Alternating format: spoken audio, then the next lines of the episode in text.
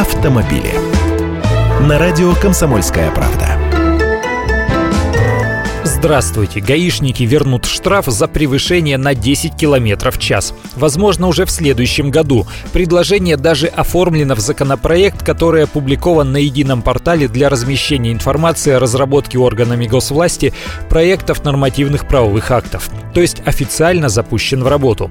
Норма эта не новая. До лета 2013 года за превышение разрешенной скорости на 10 км в час выписывали штраф в 100 рублей. Но в прошлом году штраф подняли до 500 500 рублей, и столь незначительное превышение просто решили не брать во внимание. Так произошло по двум причинам. Во-первых, за столь мизерное нарушение давным-давно никто не останавливал и не наказывал. Ну кому нужно собирать эти стольники?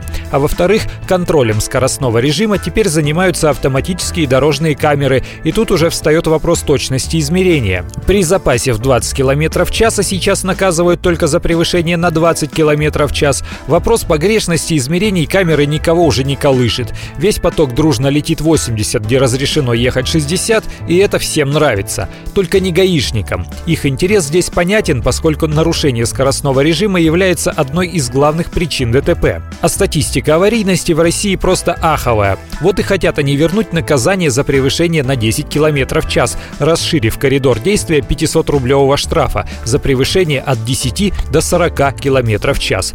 Если превысить на 40-60, напомню, полагается уже тысяча полторы, а на 60-80 уже 2-2 с половиной или лишение прав на 4-6 месяцев.